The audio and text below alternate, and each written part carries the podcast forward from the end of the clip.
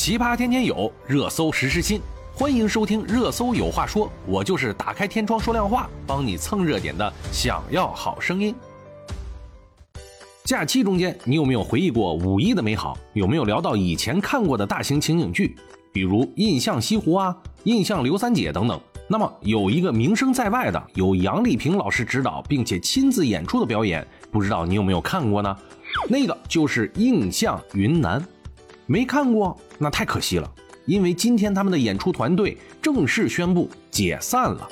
身为一个大型活动的导演，每一个实景演出都是我必修的课程。印象云南确实也是印象中比较深刻的一个，其音乐和舞蹈的演绎，那确实可以看出演员们的功底，这和演员们台下的努力是密不可分的。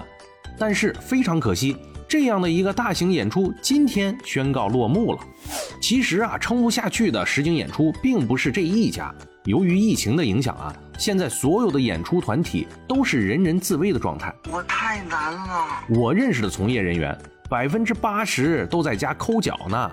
每每聊起现在的现状，个个都是唉声叹气，再也没有往日的自豪和辉煌，甚至啊，很多的演员都落泪了。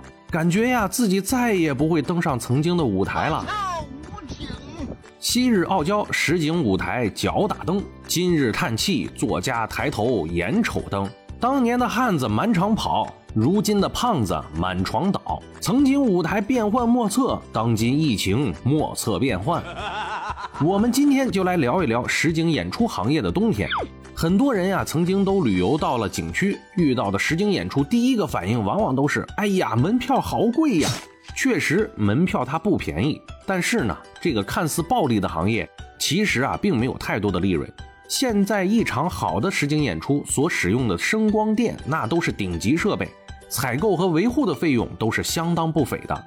一旦出现了故障，那带来的至少就是三天的停演，这个损失是非常巨大的。以前遇到这样的事情呢，演员就高兴死了，难得有一个假期，有一种小时候学校停电的感觉。现在呢，有演出，那才是真正幸福的人呢。另外，一个大型的演出团队，少则上百人，多则四五百人，为什么要这么多人？先除去行政和后勤保障人员不说，光是演员就至少要三班人员，也就意味着一个岗位可能需要有三个人，一个人演出，两个人备班。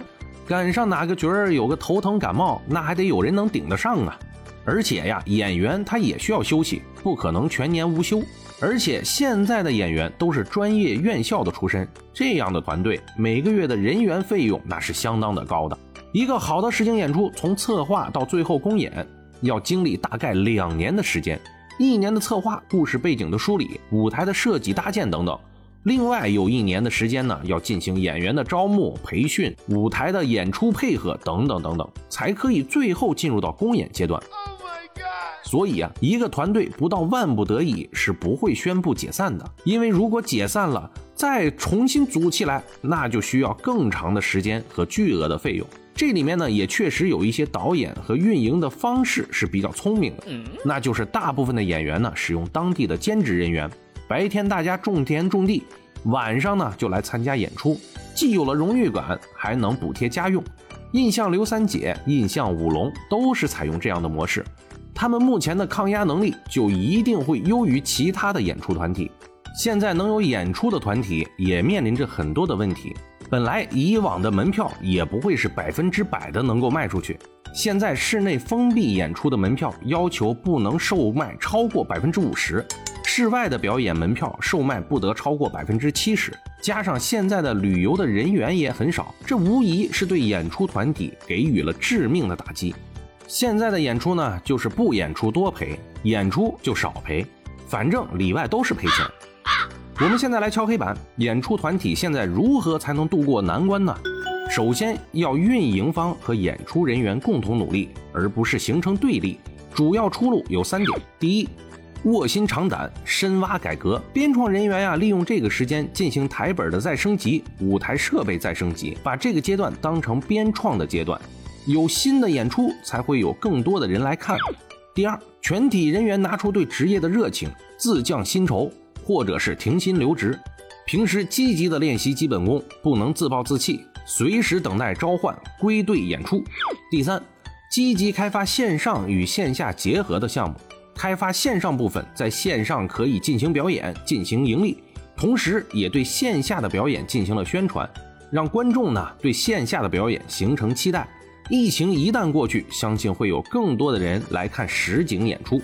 总之呢，好的演出也是需要观众们的支持。如今，大多数旅游、演出、会展等行业都进入了深冬，也不知道什么时候才能迎来春天。